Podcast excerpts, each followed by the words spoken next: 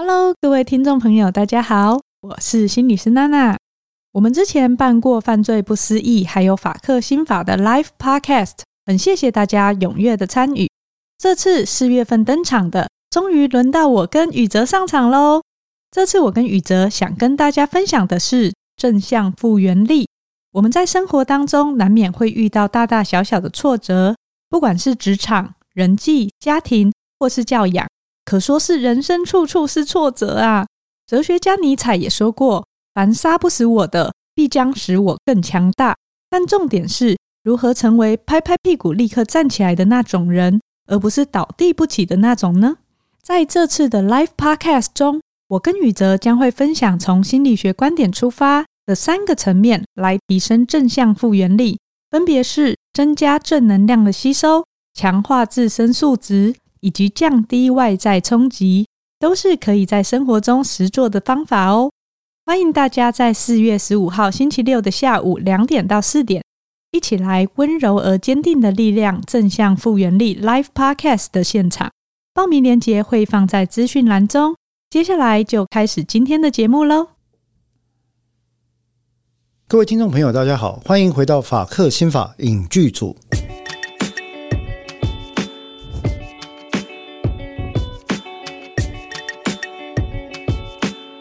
各位听众朋友，好久不见了哈！那很高兴可以回来这个法客新法影剧组的节目。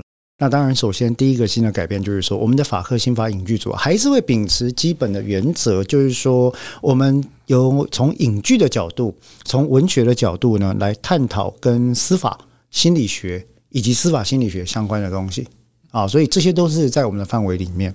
既然现在有了大叔呢，这蔡宇哲博士作为我们的这个常备搭档主持人。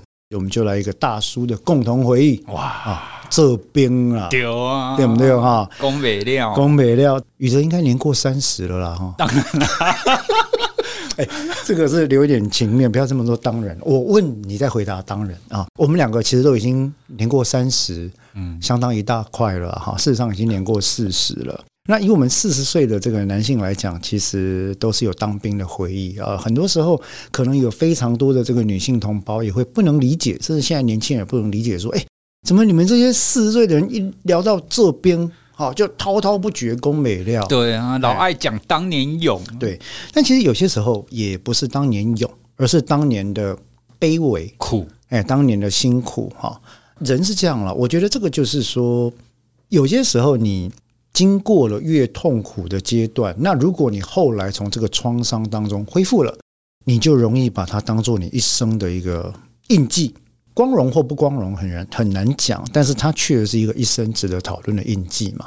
所以当年这个麦克阿瑟将军就有那句名言，我不知道我记得对不对，我记得好像是麦克阿瑟。现在有没有人还知道麦克阿瑟是谁？我也不知道。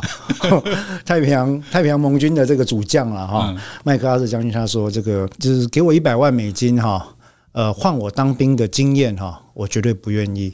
但是你给我一百万，叫我再重当一次呢？那我打死也还是不愿意。啊，就是说，这个经验是既痛苦也令人不想再经历一次。对，但是却是萦绕于心的啦。那我们今天要讲哪一部戏剧来搭配这个主题呢？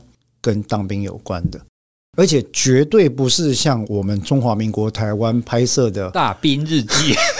女兵日记之女力当家，拍谢了？哈，就不我我我对这些剧我没有意见，只是说因为这些剧延续了台湾所谓的军教片的观念哈，它的搞笑，它的笑点基本上，因为小时候我也是看朱延平大导演的《报告班长》报告班长系列嘛，当年那个陀中华呀哈，然后这些后来到这个客串的帅哥金城武等等，我们都也是看这样过来的。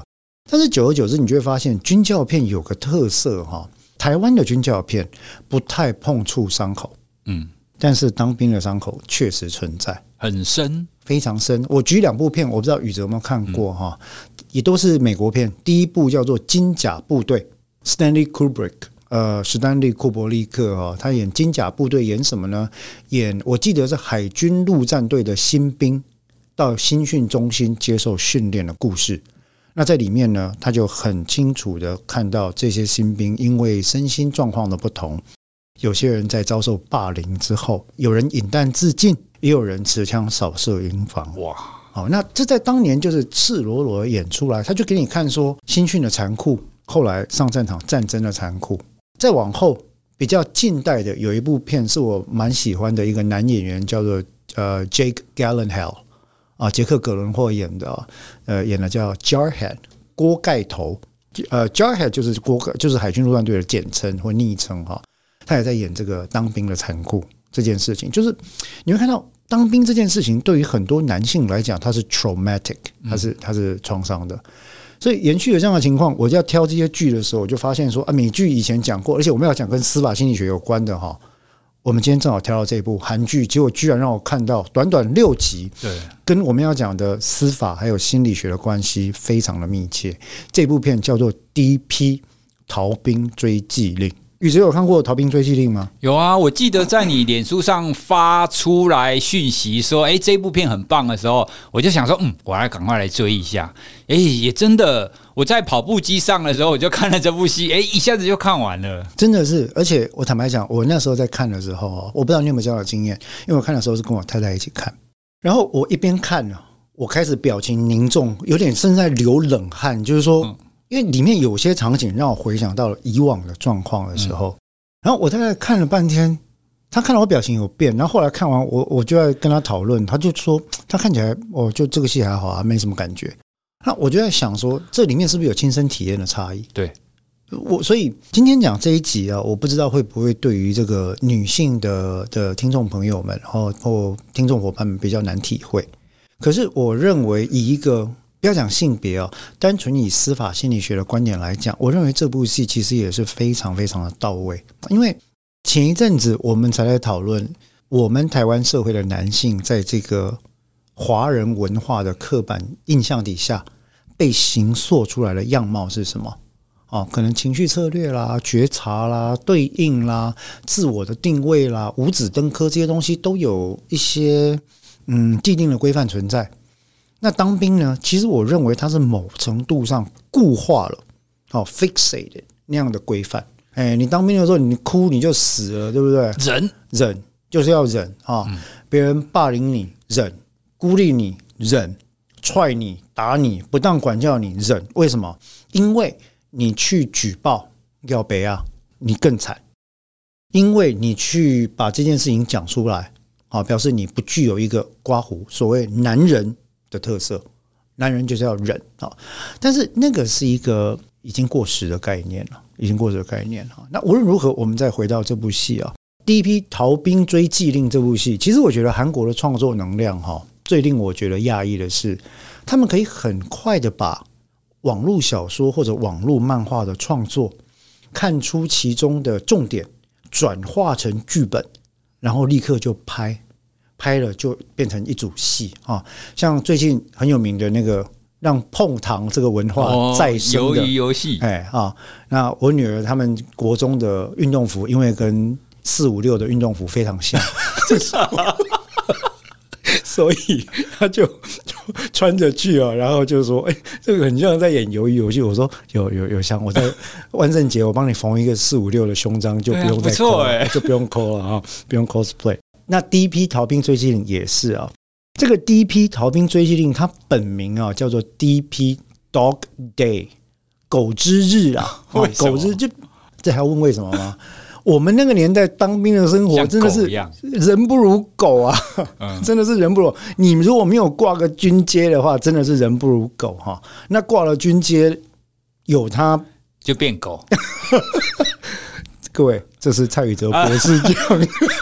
这个不是我讲的哈，那无论如何啦，就是说当年的军队，我讲的是当年我们服役的时候，我已经很久很久以前了，大专兵一六六六 T 的，哎，我故意讲个代志啊哈，我那很久哎，拍谁，对不起，我的年纪就是就是这样，我也没办法。你也比较早服役，对啦，我记得我服役的时候是二零零几，哇塞，学弟。啊，真的是，因为我幺六六六 T 那时候非常早啊，非常早。恭逢其盛，赶上了军中文化最败坏的一段时间，相当败坏，不敢说最败坏，而没有绝对，只有相对哈。回到这个逃兵追缉令呢，其实它是原本是这个韩国的网络漫画改编。那这个网络漫画其实哦，呃，很厉害，它就是在讲一组人马，其中有一个是二等兵，在宪兵部队的二等兵。那各位你要理解，在韩国的部队里面当兵哦，他的阶级跟他的呃资深文化 （seniority） 年资文化占了你整个当兵生涯的百分之九十九。这个跟你什么能力啦，或者是学历啦、本领、学历一点关系也没有。学长就是神，那上官就是神，就这么简单。好，那所以说，在这种情况底下呢，在这个第一批的逃兵追击，他们就要描述一个宪兵队的二等兵，从原本的二等兵的这个一般的宪兵队里面哈，被选进去一个特别小组，叫 D.P.Deserter Pursuit。Deserter 就是擅离职守潜逃的人嘛，啊，Pursuit 就是追缉嘛，哦，所以逃兵追缉运，狗之日，听起来好像骂人，但是它就是叫 Dog Day 哈。这个漫画就在讲这个事情，被改编成韩剧，依然很经典。其实我非常欣赏这部片的剪接手法，里面的光影变换了。那它主要的剧情就在讲这个二兵啊，二兵叫做是由丁海寅饰演的啊，这个二兵角色叫安俊浩，安尊厚。为什么到最后我会讲安尊厚呢？因为整部片他们韩国的这个二等兵不是只要有人要体罚他吗？打他的头，他就要二兵安尊后，他就一直只能重复我的名字就是安尊后这样子哈。那么这我都会讲了哈。所以就是这个原本在宪兵队里面被不断的体罚、不断管教的这个二兵，在某个机会里面被专门掌管追缉逃兵的中士。选进去的逃兵追缉组，跟一个呃老鸟下士班长，这个下士班长呢是由具教焕啊演的哈，叫做韩浩烈，两个人好，安俊浩跟韩浩烈两个人搭起来这个逃兵追击组。那我原本一开始看之前，我以为它就是一个像什么，诶什么什么警探片啊，或者是什么黑白双雄有没有？就是两个搭档一边讲干话，一边在追坏蛋的这种故事。我看了之后发现完全不是，完全不是哦。我我觉得这部片真是以我一个退伍军人的观点来讲，拳拳到肉哦，拳拳到肉。然后有些地方看到我鸡皮疙瘩起来了哦，就是说两脚夹着在那边半蹲哈，在那边喊安尊后的时候，我就觉得哦，我我没有被那样罚过，是因为我下部队的军阶已经是中士哦，已经比较高了，已经是中士了哈，然后。那个时候，我们看了很多不当管教，但是无力阻止不当管教的。事实上，我因为要阻止不当管教，我还自己惹进麻烦过哦，我还惹上麻烦。哦，那这个有机会再讲了。但回到这部片，就是说，它短短的六集啊，每集我记得好像一个多小时吧。呃，饶富深意啊。然后韩国片还有另外一个特色，让我觉得很该说惊喜还是惊讶哈。它对于暴力跟令人惊恐画面的呈现也是。完全没有保留，没在怕的啦，真真的是没在怕。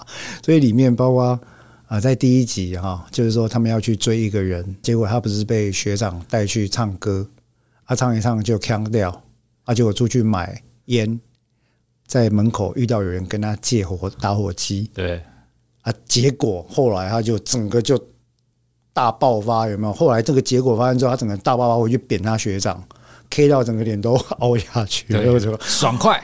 呃，我我那个时候看，其实我是觉得，哦，就是说，我我们其实有几次在谈到男性的愤怒这个症结啊，Why are men so angry 这件事情，到了一个封闭的环境，尤其是军中的环境的时候，我觉得他会变得更加的需要探讨这件事。男性表达情绪的状况是怎么样的？那延续这个话题的下一个话题，因为现在在台湾也有人讨论，就是如果日后，因为我们面对着邻国的威胁嘛，哈，或者是邻近的国防需求的威胁啊，这些需要等等，有人就在说，诶，那如果这个募兵制效果不彰的话，要不要考虑恢复征兵制，而且是全民征兵制呢？因为在中东地区的以色列，对，就是全民征兵。各位看看神力女超人。盖尔加朵的身材是怎么练出来的？就是这样，哎，让这边走出来哈。然后，当然这个是我们在开玩笑，但这就变成另外一个议题：女性参军、参与部队的这个议题。那所以，不知道女性进去之后，整个军队的文化会有所改善？美国就做得很好，英国就做得很好，然后我们台湾能不能就这个就不知道。好，但无论如何，这个剧它的剧情大纲的背景就在讲这件事情：一个菜鸟充满着，事实上他是有格斗技能，因为这个人是好像很强，他练过拳击的啊。而且我就觉得这种人在部队里还蛮多的。那另外一位下士班长哦，手腕非常的娴熟，对，做人非常的有趣，这样哈。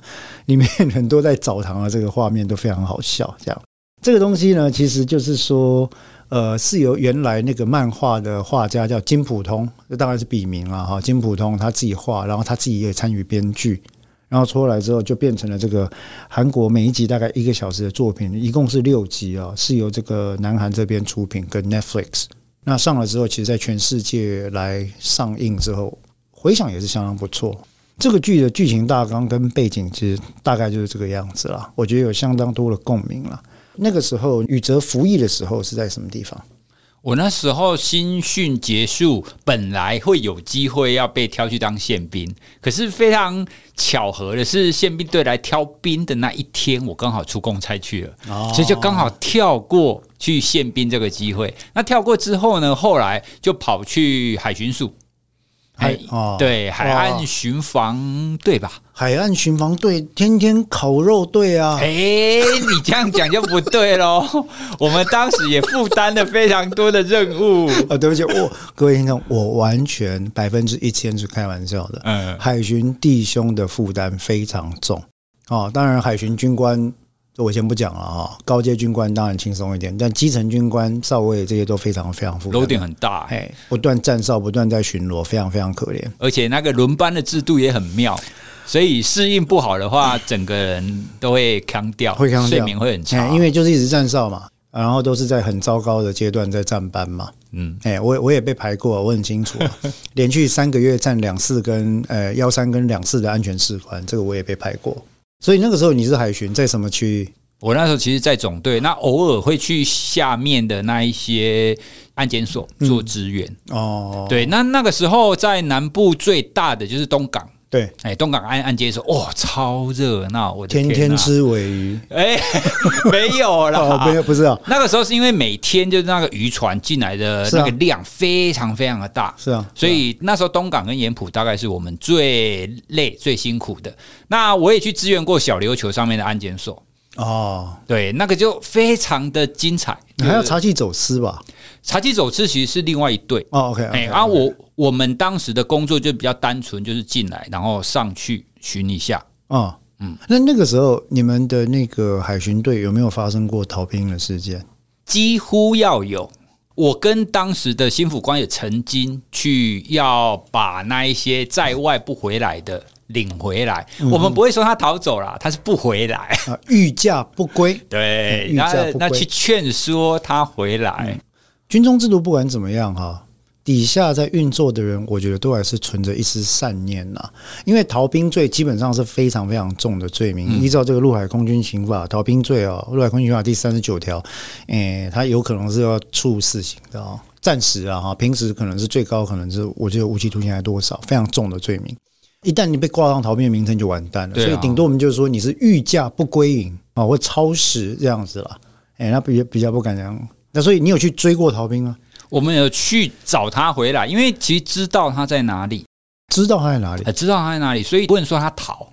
因为那个那个孩子其实也是很单纯，他并不是因为自己有犯了什么错，而是一定程度的在部队当中有一点接近被霸凌，因为他太单纯了，就不发一语，然后社交能力也不好，嗯，所以就很容易被当时的学长们就是欺负。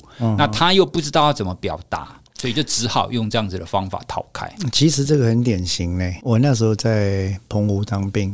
我们从北投的那个学校结训下来，十月哈，然后坐那个我们坐 C 幺幺九过去，因为我们那一批正好 C 幺幺九松山那边有缺啊，我们就从松山飞过去。下机的时候一片黑暗，然后呼呼的风。澎湖的冬天其实风是很大的，然后就开始报道。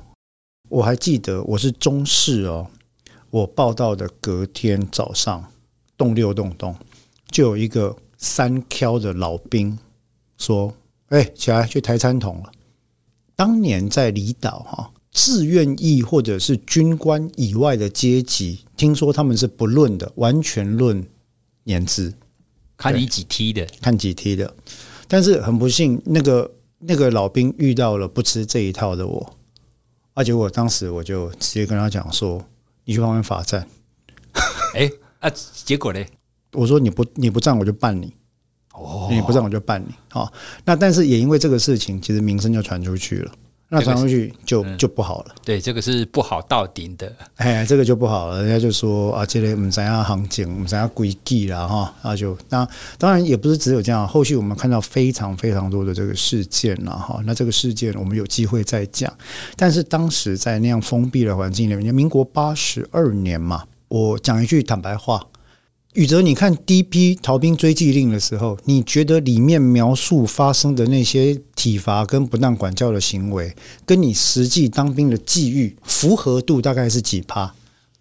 因为我当兵是比较晚了，所以那个时候已经开始在注意军中不当管教这件事。诶，所以我觉得我当兵的时候没有到那么严重，但是呢，他那个情节、那个概念其实都是一样的。对他里面印象很深刻的是，他不是在墙壁上插一个钉子嘛，然后一直往后推，哇，那个超恐怖！看到我整个整个汗都会快流下来，对啊，就整个鸡皮疙瘩竖起来。虽然我那时候没有到这种程度，可是的确会有一些学长或者是听闻，在军中他会有类似这样子恶作剧，听起来好像你的你的情况还是有一些相似。但是以我那个时候，民国八十二年左右在澎湖服役的经验哦。我看到 D.P. 这部片的时候，我的创伤记忆几乎又出现。我在当兵退伍之后，有整整一年的时间，我会做一个非常恐怖的梦。那个梦是什么呢？我没退伍。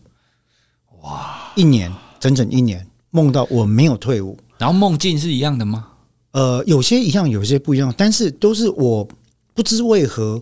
应该已经过了退伍时间，我不知为何没拿到退伍令，或者是我还被困在那个岛上，或者是我被困在营舍里面，只有我一个人啊，我就是退不了伍。然后那个情况，一直到我后来去纽约念书，念了心理系，念了很多东西，我才知道说，原来它是一个创伤，recurring nightmares 啊，其实有有不断复发的噩梦，然后每次惊来惊醒都是一身冷汗的情况。然后，所以我说我在看那个《逃兵追缉令》的时候，我真的是冷汗流下来，是因为我很保守的讲，《逃兵追缉令》里面那些不当管教跟体罚的手段，跟我所目击过的，亲，我现在讲是亲眼看到的，至少有百分之六十五以上是一样的。哇！一开始我们不是讲到说墙上钉一根钉子，当然是盾的那一端朝外了啊。然后就是一直推你嘛，或者打你嘛，对，让你往后嘛去撞哈。我们那个时候是没有这样搞。我们那时候怎么做呢？晚点名结束之后，下士班长一些比较有虐兵情节的下士班长跟老兵啊，也就是被这个下士班长或者这些排长纵容的老兵哈，就会开始以体能训练为名来操这个新兵了。那操新兵是看梯次的嘛？那个时候他们习惯有一个叫做所谓的做空气椅。就半蹲，你以为是半蹲对不对？啊，全副武装做空气椅的情况是，请你半蹲的时候，在你双手上放上，我们那时候是五，我们那时候还是五七步枪的年代啊，啊，放上五七步枪在你的双手上，你双手是平举嘛？你半蹲的时候，你的屁股下面是把刺刀埋在土里面。哇，嗯，然后呢，你半蹲姿势，因为你是带钢盔嘛，对不对？你半蹲姿势啊，这些所谓的学长或下士班长在晚点名后的体能教育，在巡逻的时候，如果你半蹲姿势不正确哦，或者是不够标准啊，他就直接拿枪啊往你钢盔上哐就打过去。哇，那所以你会理论上你就往后往下坐，对不对？对啊，你往下坐，那个刺刀就在后面。哎，当然，我们那个刺刀是没有很利的，它是钝尖，然后钝刃。可是它做下去也会出事哎。其实我们那时候就有一次，就是呃，那个刺刀哈，一个一个新兵的那个，大概从颈椎那边啊，整个割开一条，嗯啊，然后大概就是零点五公分，但是很长的一条沟，然后包括连裤子都破，然后就血就冒出来。那次之后比较没有在玩那种，我看他们比较没有在玩那种。嗯，但是像这种东西，我是亲眼看到。哇，哎，做空气椅，好啊，其他的诸帆不及备载了。对，还说那所以像这样的情况，其实就会产生一个有趣的问题，就是说，哎，为什么在军队里面要讲究？其实讲究阶级我可以理解，因为军队的本质是一个武装的暴力的机构组织嘛，啊，那他有以执行某种特殊命令为必要。那这个特殊命令又包含了，例如说占据阵地啊，防卫我方的阵地，跟诛杀对方的人命等等。所以你需要一个严格的，他们叫做 chain of command，服从的命令链来达成这些任务。要不然作战的时候，我跟你说冲锋你不冲，那就完蛋了，对吧？但是年资这件事情我不太理解，其实我从来没能理解啊。可是我看到韩国的那个剧，我才整个惊醒。我说韩国跟台湾真是像啊！对啊，怎么会像成这样？诶，会会不会就是所有军中的文化都会类似这个样子？日本。不至于吧，我我不知道，因为日本，我第一个我不是日本的专家，第二个日本自卫队，我想它里面的状况也不太不太一样。哎，自卫队基本上我记得是募兵制，所以他们的自卫官基本上应该比较不是那样的状况，哦，比较走专科制度这样子。可是我在看这个的时候，就不禁想到一个问题，就是说霸凌军中的霸凌这件事情哦，我们人类在霸凌的状况，其实很多时候过去讨论的多半是在学校。那我们也曾经触及过校园霸凌相关的讨论，可是为什么随着整个系统越封闭，走入到军队里面的时候，好像这样霸凌的情况会更加的严重，而且霸凌是更加没有理由的。我记得我之前看那个金甲部队的时候，有一个体型比较壮硕一点的新兵被霸凌，因为他会怎么样打呼？不是因为白天操课太累嘛？啊，其实。大家睡大通铺，一定有人打呼啦。对，那只要有人打呼呢，我们其实也不会怎么样。打呼你能怎么样？嗯，好，顶多就是摇一摇，说：“ 哎，吵死了！”哈，这样而已嘛。他不是哦，金甲部队里面就演说，他们用床单呐，啊，两边把它绑起来，整个人绑起来哈。所有的人就拿毛巾或袜子里面装香皂，扁他。哇！全部的人涌上去打他哦，然后他整个人就被绑住的状态，看不到、听不到，然后不能呼救。哦，先袜子塞他嘴巴，然后整个人把他绑起来，用床单把他绷住，他就开始打他，一直打，一直打，打到最后，他本来还有说有笑，打到最后他不会讲话了，会不会挂了？有没有挂？他就是隔天开始，他就表情就变，他就不太讲话，然后喃喃自语啊，随着这个操课，然后跟他被被凌虐。啊，被霸凌的情况开始喃喃自语。当然，他的军事战绩越来越纯熟，因为他只要不纯熟，枪装不好，砰就被打头，打呼，晚上就被扁。到后来，他就是我刚刚讲，就是说有一天他战绩非常纯熟了，啊，然后就一边，例如说一边操枪，一边装这个组装他的枪支，念念有词，在几秒之内完成。后来有一天晚上，他利用站卫兵的时候，就把所有人开枪扫射一轮。哇，那像这样的剧情，其实我们在 DP 里面也有看到类似的状况。嗯，就是说，当一个人被霸凌到极点的时候，其实他是会反弹的。霸凌这件事情，宇哲，你有什么样的看法？在军队里面，为什么你觉得在军队里面有会特别助长霸凌的行为的发生吗？其实我从 DP 这部剧里面，跟我自己的经验。我的感觉是，大家会把大进去当兵变成是我是进入另外一个世界，而这个世界呢，它是固定一段时间的。就比如说我当兵，可能固定进去里面要一年，要三年。嗯哼，好，那我反正我在这里面，我要服从这里面的所有的规则，因为它是暂时的，所以我只要忍了这一年三年，我离开这个世界之后，我就可以回到本来的世界。所以军中的那个感觉，在戏里面跟我自己的经验都很像是进入另外一个世界，然后你去感受，或者是你去遵从另外这个世界截然不同的一个规则。嗯，所以啊，你在本来的社会当中的，不管是正义感，或者是你的专业技能等等的，在军中这个世界就是完全无效，没有用的。对，对你必须要重新建立在这个世界当中属于你的地位，或属于你的能力。是。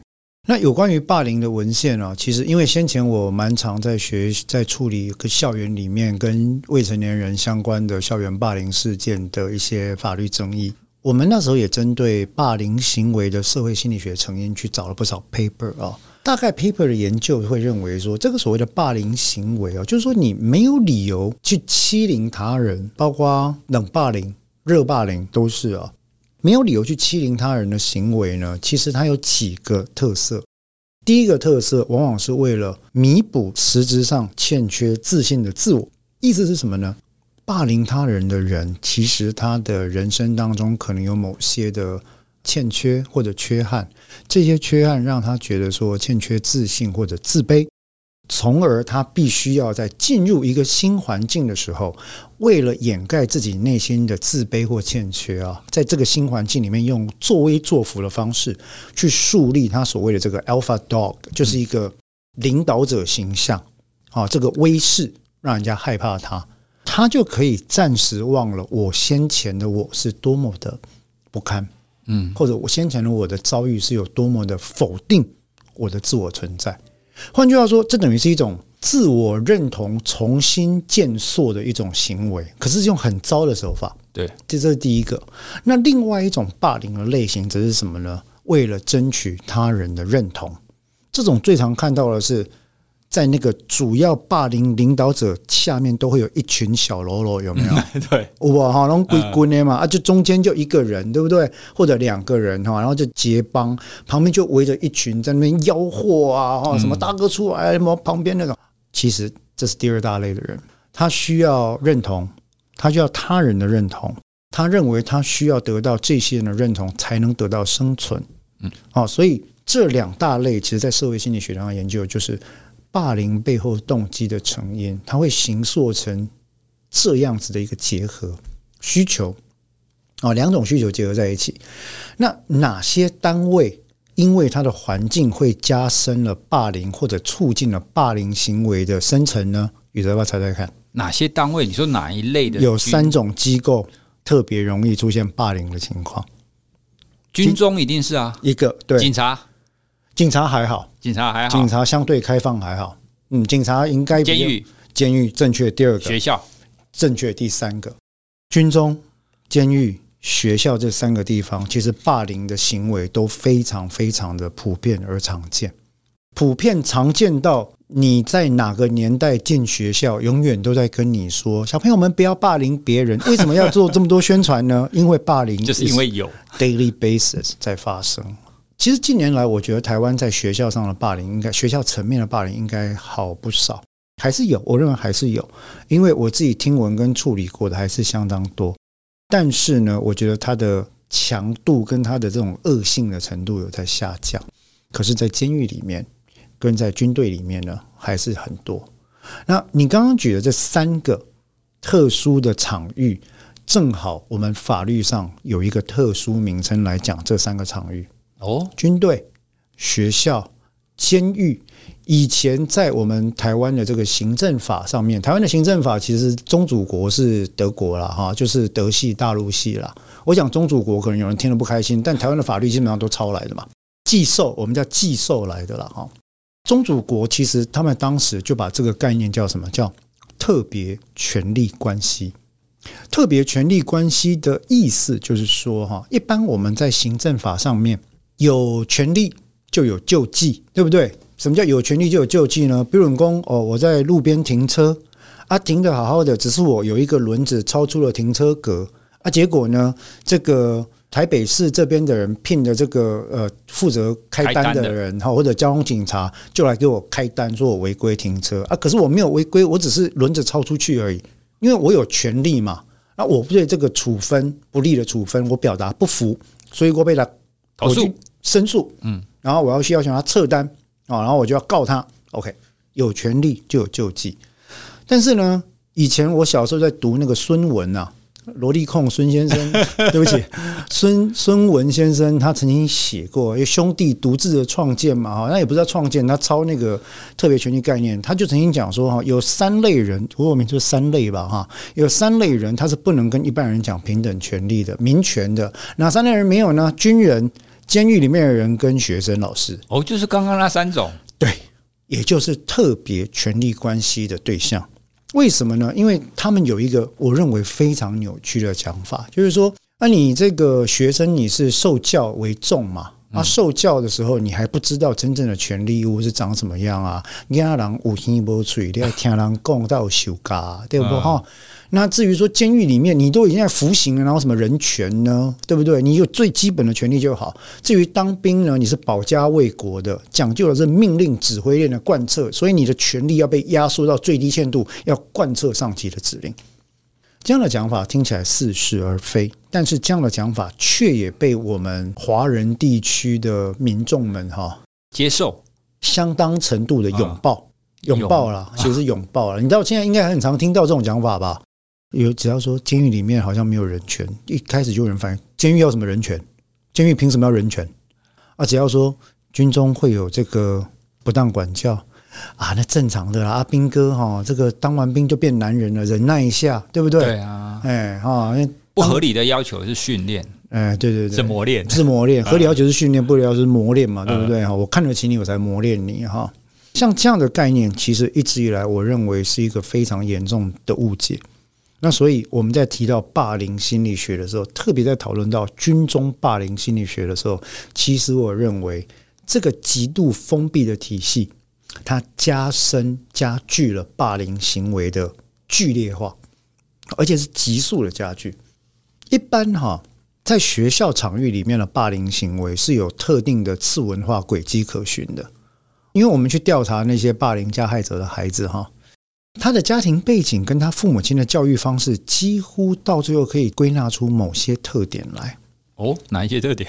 不不，因为我们今天不是讲，呃，对，这个这个会有，我们可以讲讲一讲校园的，好不好？我们来讲校园的霸凌哈。但是军中这件事情，其实很多时候到最后，其实就是讲两个字。梯次啦，对，梯次，你跪退，你跪退，你跪退哦，一踢退三步，对哦。如果在我面前，可能所有男性都要退到我面去，哇，这老啊，对不？一六六六哎哈。那所以在当兵的时候，梯次这件事情变成了人们唯一的护身符，就是说，这是一个概念的变形了，叫做什么呢？时间，只有时间对每个人是公平的。媳妇会熬成婆，对吧？你起码在踩。有一天你就会熬成老兵，老兵的时候你也可以为所欲为，所以现在你被人家为所欲为是应该的。你要维护，你要巩固，你要支持这个加害的权力结构，因为有一天当你熬成婆婆的时候，你就可以当恶婆婆。诶，你这样听起来好像真的蛮公平的诶，这是一个非常严重的误区。DP 里面就在讨论这件事。里面有一个很有趣的剧情安排，就是这个二兵不是逃兵追击组吗？嗯，啊，他白天去执行勤务，对吧？晚上还是要回到归建原单位啊，在那边睡嘛。啊，只要归建原单位，就有一个快要退伍的学长，打刚的是打钉啊，不爽他啊，不爽他，他就一兵安尊后，就那边蹲嘛。啊，要不然就是被人家推到墙上嘛，啊，做一些有的没有的。当然后来更好欺负的出现，他们就不欺负他。但有一次，那个学长要欺负他，挡不住的时候，那个下士班长就冲出来，然后就把他带进仓库里面，开始摔桶子啊、打呀、啊、什么。那当然打的不是他，就是因为那对那个班长非常了解军中文化，对吧？哈，我为了救你不要被打，我就弄更大的声音，让你好像是被凌虐。啊，像这样的情况，其实以前我们也做过，就是带去弹药库后面打龙啊，其实没打他哦，就让他坐在那边，然后就是那个钢盔什么的放在旁边撞钢盔啦，要不然打沙包啦，这种情况我们也做过。因为我不把新兵拖去出公差，他们就被下士班长打死。那所以我们回到那个问题，就是说军中的霸凌心理学这件事情啊，当年表象上看起来梯次为王。嗯，对，时间是公平的，但是其实那是一个错误的概念，因为那是一个传递恶的锁链的概念，对吧？就是说啊，你你加害我啊啊，所以我来转身，我从被害者的无力如何转身成复利呢？empower 自己呢？我来做加害者吧。嗯，这就是标准。我们看到犯罪里面一代一代代代犯罪者更新的一种状况。那所以，整个军中的霸凌制度其实是在加深这种加害体制，加害到最后就会出现另外一面逃。我们那时候澎湖的时候，澎湖你知道就一个大岛几个小岛啊，啊，他要逃去哪？照样逃。我那时候驻地在沙港，这个应该现在不算军事机密了啊。这几十归档井的门厅现在都已经没有这些基地了哈。以前我们驻地在沙港，沙港是以看海豚闻名啦。我们每天五千公尺，早五千晚五千，就是跑嘛。然后那个时候，我们也在想说，澎湖不会有人逃兵吧？有，照样逃。御驾不归是一种，因为我们那个时候哈有所谓的返台假。返台假大概就是累积三个月左右，可以回台湾五天四夜。然后如果再加荣誉假，就可能是六天五夜之类的。那一般都是五天四夜或四天三夜。那返台假就很多人不回来，啊，我们就要去本岛请他们回来。哦，但是没有没有到时候要去追记啦，没有了哈。但是我还真的遇过，我们就遇过在澎湖本地逃，后来抓回来之后。这件事不了了之，你知道为什么吗？本来逃兵是很严重的事，为什么不了了之？你知道吗？因为你办了那个单位的主管就会很难看啊。这第一点，第二点，他逃兵的理由是因为他被严重的凌虐，哦，身上伤痕累累，被烫的啦，被戳的啦，什么都有啊。其实还被性侵害，真的假的？对，那学长逼他口交啊啊！哎，因为这个就跟监狱一样嘛。啊，那因为。一般军事官比较不会这样做了，军事官教育不太一样。但那个时候就是说，呃，那个案例里面是学长有强迫他，就是晚点名之后去伙房嘛，然后要求他轮流帮学长口交。那可能是因为那位阿斌哥在当时他可能就是个性比较文静，长相比较白净，对，那所以我觉得那是一种基于性别刻板印象的性霸凌行为。对，可是。宇哲，民国八十二年，我刚刚讲的那句话根本没有人听得懂啊！真的，基于性别刻板印象的性霸凌行为，不让在立功商会。当年只知道说，这个人逃了之后抓回来，如果报上去到师部的话，旅长、营长、政战官全部大家等着惩处。对啊，因为那个阿兵哥在军医院就讲，他说他被强迫口交的事情，然后名字指证历历。当然，当下那个部队长是说：“你不要胡扯啊！逃兵扯那么多人出来，你自己一力承担就好了。”对。但是，我想大家都心知肚明了。对。那所以像那样的情况，其实逃兵跟霸凌这件事情，就是一个你知道两面的概念。今天这应该算上半集哈，因为我看这个样子，你看我们也讲了一个小时了，我才讲霸凌而已，才讲到霸凌啊。那我们再讲到。因为我们法客新法影剧组永远都会讨论跟司法跟心理学相关的议题啦。霸凌这件事情，我们刚刚就提到法律概念以前的一个幽灵叫做特别权利关系。各位听众朋友，我要强调一下，它是幽灵。它是恶灵，它是不应该存在的。所以你听完今天这一集之后，你再去哪里听到有人跟你讲说：“我跟你讲啊，学生、军人跟那个监狱里面的受刑人是没有人权的。”你讨个倒倒大的腔瑞不要紧，开玩笑了，不要这样子伤害罪。你不要去听他这种讲法啊，因为我们在现代的法治社会，在今天的台湾，其实这种所谓的特别权利关系，已经是逐渐被扬弃中的一种概念。你有注意到我的用语吗？逐渐被扬弃。还没有完全被扬弃。好，那台湾的法治有一个特色，台湾的法治的民意色彩非常浓厚，就是要大家都接受，有共识，我们再来改。对啊，那只要大家都愤怒的，我们立刻就可以生一条罪名出来。但无论如何，就是说，霸凌心理学这件事情，在军队的场域里面，封闭的、高压的权力环境里面，里面充斥着以时间这个。看似中立的角色，实际上作为一种加害媒介的这种环境啊，我觉得这部第一批逃兵追击令拍的真是好。对啊，它里面非常多的剧情，它其实都是一再一再的把刚刚你讲的这个去演出来，而且它是从不同的角度，对，然后在不同人的身上。对我，我想我们不要提到第六集的结局了，但是但是那个东西真的就是。我们当然是不同意以暴制暴，但有时候你不禁会可以理解那个被霸凌的人的心情是什么？真的那个愤怒，那个愤怒，因为到最后他就是问一句话，他问的那句话就是说：“我到底是做错了什么？”哎，你告诉我，我做错了什么？哦，你没有做错什么，你就是菜啊！这样的对话，在当年我民国八十二年在军中当兵的时候，每天都在讲，菜就该死。菜就是有罪，你不需要做错什么，菜你就要负责。哎，宇哲姓蔡，真不好意思。哎，我要爆雷讲这一部剧当中，我印象非常深刻的一段。请讲那一段呢、啊？他就是描绘有其中一个阿兵哥，他被霸凌，然后最后死了嘛。嗯，然后那一个安俊浩，嗯哼，哦，安俊浩他就去见这个死者的姐姐，啊、然后他就一直跟他姐姐说：“啊、哦，他其实，在军中他是一个很好、很温和、很好的人，等等等等的。”然后那个姐姐她讲了一句话，我一直记得，她要说：“既然她这么好，那她被欺负的时候，为什么你们都没有站出来？”对。对，其实你当时你听到，你真的会觉得非常的震撼，然后连接到刚刚我们所谈的，在军中这一个体系。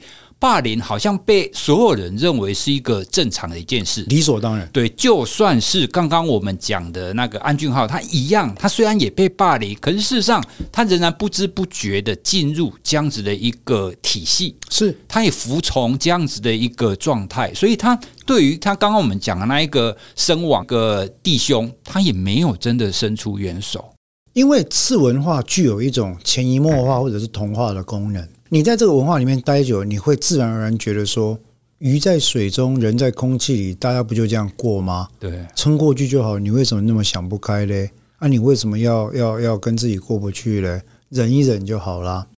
这就是后来他追到外面去找那个退伍的学长的时候，学长跟他讲的话。你没有做错什么啊，我们都只是来当兵而已啊。可是我就是学长啊，你们就忍一下就好了。我也是这样过来的啊，都已经过了啊，你为什么要追究？我听到那个时候，我整个背脊汗毛直竖，因为跟我当兵的时候听到的东西一模一样，完全都是一样的。所以呢，刚刚那个姐姐问了，如果我弟弟这么好，你们为什么没有人站出来听他讲话？下一集。我们就来讨论逃兵心理学，以及为什么没有人跟他讲话。因为我有一个经验要分享，就是讲的话会有什么结果。好，我们就来期待下一集。对，好，那我们今天讲到这个韩国的，应该是短的连续剧了，六集算短哈。第一批逃兵追缉令，那我个人，我我想宇哲应该也可以推荐了。我我我想我们两位都非常推荐大家看一下。那很多，我想特别跟女性朋友聊一下这个事情，就是说，如果您觉得这部剧好像跟您的人生体验没有关系啊，《熟女养成记》比较有关系，嘉玲比较有关系的话，我认为其实您可以再思考一下，因为了解、理解身边的生理男性，我觉得它有一定程度的重要性，对沟通也有帮助。更重要的是，有些时候，我觉得像我看完 DB 之后，有一个很深的感想，就是说。我更能够理解一些男性他的情绪管理跟愤怒的泉源，还有创伤的泉源从哪里来。这个意思不是说他们乱发泄或暴力是对的，但是你要知道那个脉络从哪里来，才有可能去融那个冰，去去慢慢的化解。像我自己化解这个创伤，我花了非常久的时间。那所以，我想今天这一集第一批逃兵追击令的上集了哈，那也非常的。那下一集我们还是来聊。逃兵追缉令，对，但是我们就讲逃呃跟逃兵相关的法律，然后台湾不当管教的不幸事件，以及你真的站出来之后会有什么结果？哦，那今天我们就到这边，谢谢各位，好，谢谢，拜拜，拜拜。